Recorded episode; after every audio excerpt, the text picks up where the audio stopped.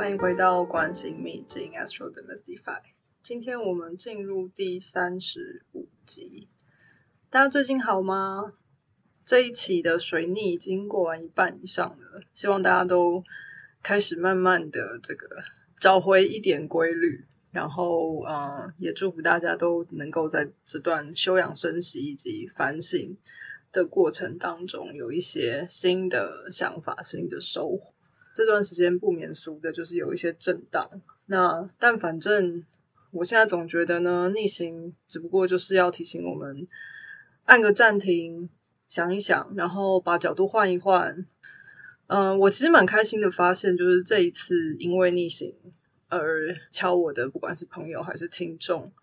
好像比较能够把自己跳出来这个过程，有一种可以诶把把自己拉出来，从别的从第三的第三个方向，就是看自己的状态。那我其实觉得这样也蛮好的，就是不失为是一个很不错的方式。自己也进入了一些啊反思，到底自己是谁，想做什么，还有占星，还有这个其他的发展。那在这个。过程当中呢，最近导致有一个话题频频在出现哦，就是我不想谈，都不知不觉会被逼着谈的话题。这个话题叫做预测。那我想说，那既然这样子，就今天来聊一聊这件事情好了。我相信有听我的 podcast 的听众都知道，我常耳提面命的在说，其实把自己的本命盘活好就很不容易了，因为多多少少我们可能会有各种盲点。那这些盲点可能是我们有感觉的，可能是我们没有那么熟悉的，甚至是不自觉的。那这个本命盘的这些模式啊，其实就好像是我们在建立我们的核心运作的这个营运一样。如果这个核心就是是稳固的，我很清楚知道我里面的这些机构件是怎么样营运的。那不管你今天是放在什么样的地方，这个运不管是好是坏，对我们的影响都。嗯，可控制，我会这样觉得，就好像说，其实这个单字算命，我们讲算命，我们不讲算运，对不对？那也是因为同样道理啊，运其实是不压命的。当你的本命如果没有好好的活出来，那运来的时候能发挥的就比较有限。就好像说，懂冲浪的人可能都知道，就是有时候那个浪不好，或者是那个浪不适合冲的时候。其实你会玩的不过不够过瘾，对不对？可是从另外一个方面来说，即便我今天有完美的浪，但如果你今天下盘不稳，然后站不起来，其实你也没有办法享受那个冲浪乐趣。那人家说机会是给准备好的人，其实也同样道理喽，就是在占星角度也一样适用。就是今天机会就好像这个运要来了，可是如果你没有本命没有准备好，其实你也得不到那个机会。所以，这大概是我的一个理解这件事情的一个基调吧。不过，自从我开始思考这个题目之后呢，我就很意外的遇到一本很有趣的书，叫做《人类预测大历史》。那在他的书腰里面，其实就大拉拉写着说，预测未来是人的求生本能。然后还有一个很妙的副标，叫做“明知未来不可测，为何人类从来没有放弃过预测？”所以呢，这本书其实啊，他根本就不去讨论说预测到底有没有可能是准的，或者是哪个方法或哪个方式是最准的。但是他就是带我们从古到今去看看，就是在人类文明里面到底发明了多少种方法，或者试图用多少种管道去预测未来。那从最早期开始。可能我也觉得是最玄的一种方式，就所谓的萨满啊、先知啊、女巫的这一种。从我们的文明的话，可能会是像鸡童这种吧。但基本上他们的模式就是，今天这个人可以当做一个管道，或者是一个媒介。然后呢，他会可能会经过某一种仪式，或者是吃个某个什么东西，喝个什么东西。然后意识到说，哦，他现在就进入到另外一个世界，然后他就是一个像是一个佛沃的传声的传声的管道，他会把另外一个世界的讯息，就是从他身上带回来。那，嗯，在过去可能刚刚说的萨满啊、先知、女巫这种，大概都是这种模式，就是是有一个人去到另外一个世界，然后回来的这种状态，这样子。那与之相对的呢，是看似比较有逻辑、比较有所本的一种方式。这种方式呢，是通常透过各式各样的符号，然后嗯，透过这些符号，然后去解读所谓的讯息，然后可能从大自然啊，可能从天文的运作当中去找寻一个模式。那因为有模式，对不对？然后有有这个有机可循，然后有这个大自然的运转啊、变动去当做辅佐，所以在这种情况下，他们通常会号称自己是充满理性与逻辑的。那呃，大家就不难想象，占星就是属于这一种类型，因为他们是本于某个很已经存在的事物上面去把它赋予意义。那不只是占星啊，呃，或者说呃，占星相对的系统，就比如说像玛雅文明里面的卓尔经历，也就是神历，其实也就是类似的呃类似的逻辑，甚至数秘术，我们叫生命灵数这些东西，甚至还有一个我觉得很妙，叫做圣经解码，他们可能去用呃中间间隔看是多少个空格，然后去找到那个英文字母所解读出来的讯息。那这些都是属于这种看似有逻辑和理性，然后去得到一些讯息啊，或是自然的连接啊等等的方式哦。那甚至占星这个英文字 astrology，或者是数秘术 numerology，这个。字根呐，这个 ology 其实代表的意思就是 a subject of study，就等于是一个学科的意思，或者是 a branch of knowledge 这样子。所以其实甚至我们跟其他的真正的我们认定的那种，就是学校里面会呃有 degree 可以去念的这种，比如说心理学 psychology，比如说生物 biology，甚至可能埃及学 Egyptology，这个都是用这个 ology 为字根的。所以我们知道说。其实，呃，这一些方式在过去其实是科学和这个灵性其实是不太有区分的，就是身心灵的这些领域，或者是这个刚刚讲的，不管是占星还是数秘术，甚至有些其他的，它其实是被当成是一个学问来研究、来探讨的。所以也是因此，他们其实都有着就是千年不败的历史，这样子。尤其是在我们今天讨论这个这个人类预测大历史，他们其实都是非常关键的一个源远流长的一门学问啊。那人们透过这些对于自然的观察，或者是呃去设计了一些符号，然后再给这些符号意义，然后借此来预测或定义未来发生的事情哦。那可是呢，你可能会说，那当初到底这个定义是谁定的？那它是本着什么样的方式来定的，或者是？呃，为什么人们会幸福这样子的定义？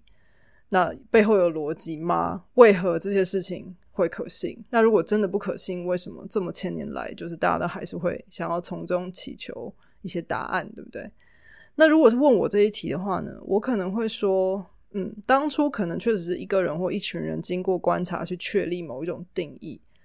但是我其实会相信说，他们定义之后啊，就是也许。人们会借由这个集体潜意识的方式，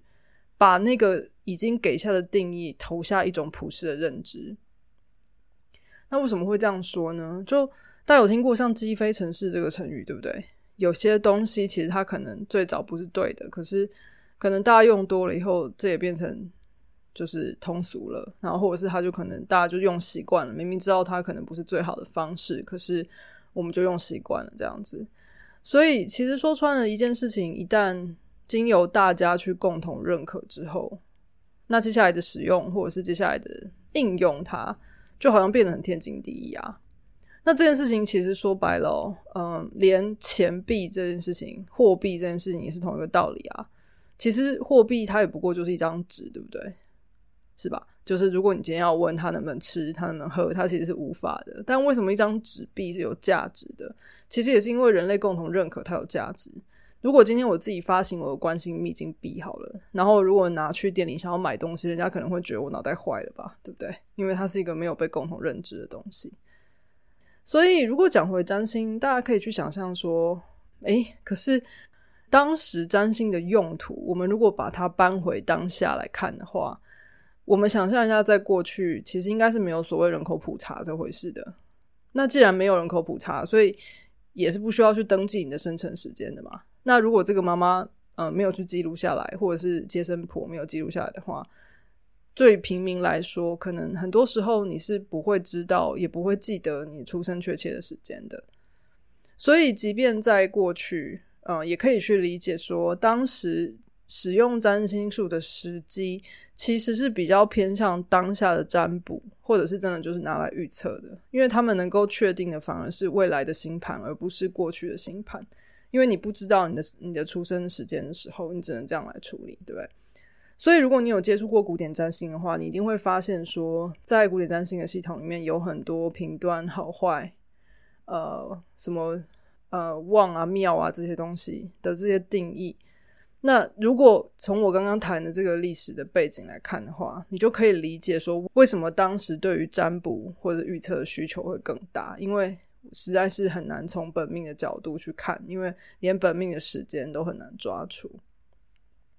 然后同时呢，就是也因为科学技术还没有像现代这么成熟嘛。那你记得，就是我在希腊化时期那个第一个女占星师的那一集里面有说到，占星其实相对是需要很高等的知识，还有教育的环境，才有办法成为一个占星师。那也因为有这些技术上的局限，所以当初的分工制啊什么的，也相对就是使用比较单纯的方式，所以。嗯，对于这个现在看待占星跟过去看待占星的用途和理解，其实也会因为时代的不同而与时俱进的。所以我这边想跟大家分享一下，就是呃，古典占星跟现代占星的一些差别哦。就大家一定要记得说，其实古典占星对于吉凶优劣这些现象是很明定的，就是它其实是有各式各样的公式来判断说哦。因为 A、B、C、D 原因，所以它这颗星是怎么样，那颗星是怎么样？那也相对就是它的自由心证的空间会稍微少一点。那就好像我们过去大家应该有看过一些神话里面，不就很多角色因为某个预言，然后可能他一生就被锁在那个预言里面，然后从此不得不得翻身之类的。或者剧情里面可能会演说，哦，从小被算命师说，哦，跟谁谁谁相克，所以可能可能从小就没有好日子过这样子。如果说去比较所谓这个从荣格而起的这个现代占星，而是因为说，哎，荣格其实他去发展，呃，关注个人和个性的心理占星这件事情是有这个不可磨灭的地位的啦。但是很有趣的事情也是哦，呃，荣格早期其实并没有这么明确把这些工具拿出来讨论。反而是在整个过程当中，他的人生过程当中呢，他其实经历了很多各类的神秘经验。那这些神秘经验已经可能很深刻，或者是很明确到他不得不把这些东西开始写下来。所以他反而是在后期中，他的文章开才开始出现各种占星的影子。然后，呃，由他而起，就是后后进有很多的这个荣格派的心理学家。然后甚至是心理心理学的博士，才开始就是去深入占星的领域，然后把这两者去做一个一个结合。所以所谓的荣格和弗洛伊德这个所谓的精神分析，呃，如果套入到就是占星的用法的时候，他就真的可以去呃，甚至在平常的这些咨询在呃心理咨询的过程当中去得到一些。可能的洞见，那我也常常觉得，其实如果你准备好了的话，占星的星盘其实是一个处理心理一些症结的一个捷径。但是有时候你知道吗？这就是所谓丑陋的真相啊！就是嗯，不是每个人可能都准备好要去应对这些你没有注意到的这些潜意识的东西。所以，anyway，就是它是一个捷径，但是它不是一个那么容易呃立竿见影的。方式，如果我们用心理占星的方式来看待的话，但是也就因此，就是目前，尤其是从英国开始的这些所谓的心理占星的大家，比如说利兹格林就是其中一个。那他们开始去呃，大概一九六零年代一样，就是写了各式各样的书，然后去探索这个心理占星的领域之后，确实是重新把占星复兴成另外一种呃功能和形式。但反而到近期，就是在西方世界开始有一些占星师开始去复兴古典占星里面这些对于预测的各种技法。那这个是呃西方占星学、现代占星学的发展哦。那与传统占星学的一个很关键的地方是说，现代占星师其实他简化了传统占星的很多个手法，比如说。呃，传统占星家就好像我们之前谈到，它里面有很多科学的部分，所以它其实会有很多细微的观察、细微的计算。那这些计算会去评估这些行星的呃力量，那甚至会去说哦，因为这样子，所以某颗星可能就很弱，就不用看它之类的。但是现在占星呢，虽然也可能也可以去参考这些所谓的强弱，但是呢，现在占星会更强调说，其实所有的星都有它的。存在的意义和它展现的时间，当然我们会比较明确或比较明显的看到某一些星，呃，在这个人的生命中会占有比较大的、比较明显的样子。可是那不代表说它不存在，或者它就不值得被探讨。所以在这个现在占星来说呢，就是他更在乎的事情是平衡，所以我们会花很多时间看它的平衡是怎么一回事。那如果它某个地方是不平衡的，那这个不平衡的部分可以用什么方法去呃去鼓励来追求？那也可能是透过呃，比如说看别人的合盘，透过行运，或者是自己有意识的去在在人生的追求路上去补足那个部分。那这个部分都是属于比较心理占星的追求，而不是而不是告诉你说哦，你就是没有他，或者是你就是很有他等等。那呃，另外就是。现代占星会使用外行星，就是天海冥、三王星，来解释很多的，尤其是在行运上面，或者这个运势的部分。那传统的占星学家，就是有些人可能还是会坚持，就是最初的这些七颗肉眼看得到的行星，就到土星为止这样子。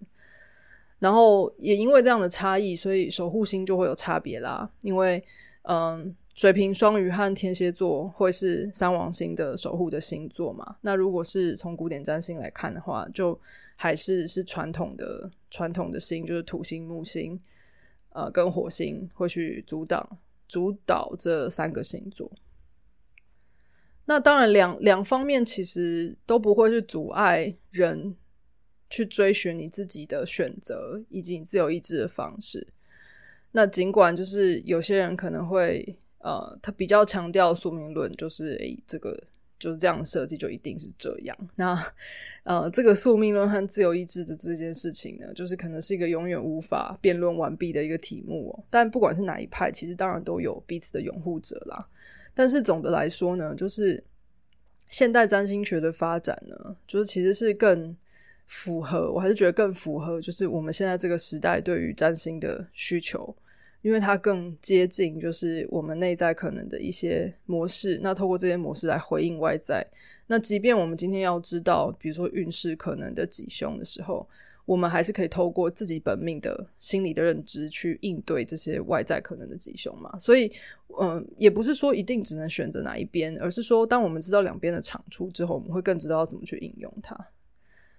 那刚刚又讲到说，哦，西方的占星发展其实是先从。最早希腊化时期就是蓬勃发展的时候，是比较走这个预测占卜类型的。然后到十九世纪末，就是荣格开始透过占星来走精神分析，然后心理占星、现代占星因此蓬勃发展。然后最近又有一些古典复兴的倾向，就大家开始去抓回一些占卜的运势的能力。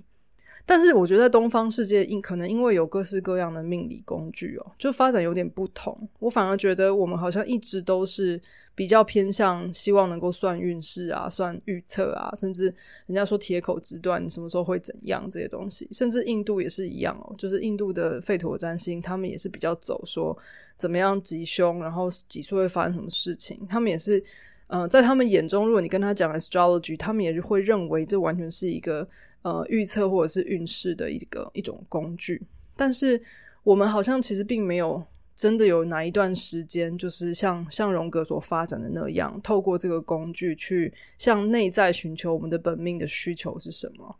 所以这可能也是个人和集体主义的差异吧。就是，但是我觉得，呃，了解自己然后为自己负责的这个过程，在占星在呃华人世界或者在东方世界的发展，其实是我觉得是比较示威的。但也因此，就是这反而会是我很希望能够和大家介绍以及就是投入的部分。好，这讲太多了。就是这本书呢，到最后呢，它回到现代，然后它开始进入纯科学的预测，然后所以他就开始谈数学，谈统计模型。然后呢，就这这个 moment，我才突然间惊觉说，其实本业是 AI 的我啊，其实每天也都在做某种程度的预测。帮助客户做销售预测，帮客户做这个库存预测，甚至在制造业，我们有一个很经典的 use case 叫做预测维修，就是帮你看说哪个零件可能预测什么时候会坏掉这类的东西，有没有？那相比起来呢，你可能会觉得哦，那这种就是非常是科学的、有所本的数学统计模型的，似乎就是你想象中，就是它可能距离我们心目中所期待的准确率。的要求可能又更近，因为它真的是基于历史的资料所创建出来的模型等等嘛，对不对？但是啊，就是不管是我刚刚说的这种比较数据型的模型，还是我们现在红的要命的这个 LM，呃，所谓生成式 AI，其实他们背后都还是城市码建立的，对吧？所以即使是他的城市码预测，他也只是基于过去他学过的东西，他读过的东西，然后他去。拼拼凑凑，然后用他的这个呃去无存菁的方法去给你他认为就是可以回应的东西，而且啊，就是通常用过 AI 的这种预测啊，它通常可以颇为准确的预测整体的趋势，可是它其实很难针对个人做预测。我讲一个例子好了，今天如果你今天生了某个病，被诊断出来某一种疾病。然后呢，你多多少少都可以看到说，哦，这种疾病可能有百分之百、百分之多少的几率可能会恶化，或者是可能会死亡率是怎么样，然后存活率是怎样，然后复原率是怎么样，对不对？可是这个是整体的趋势啊，你还是没有办法看到你个人 as 一个点，就是你的几率是多少。这件事情是应该要基于你的过去来做判断，而不是基于整体来做判断。可是这就可能就是工位的难处吧，就是我们今天可。能够看到、能够预测的是整体的提升或整体的下降，但是我们其实是没有办法针对个人来做预测的。所以我今天最想要好好聊聊的，其实，嗯，或许真是我们要怎么样去思考预测这件事情，我们对他的需求和态度到底应该怎么样？不管你是想要透过萨满女巫类型的，还是占星灵数类型，还是透过数学、透过 AI 的方法做预测，其实我们回过头来讲哦，就是去总和我我的 Podcast 不断在提到的关于土时代进入风时代这件事情，我们已经知道土时代差不多就是工业革命、科学革命带来的这些发展，我们讲求的事情是。稳定讲求的是大量的累积金钱，大量的能够去嗯找寻一个稳定的营运发展，然后树大就是美，然后性价比这些价值，对不对？那可是呢，就是在这个过程当中呢，你也发现了科学就这样发展了两百年，我们好像越来越有钱，我们也过得越来越好，嗯，东西也用的越来越的越来越进步，时不时都会有新的发明。可是啊，就是这些东西可能满足了我们日常的生活，可是心理是怎么满足的？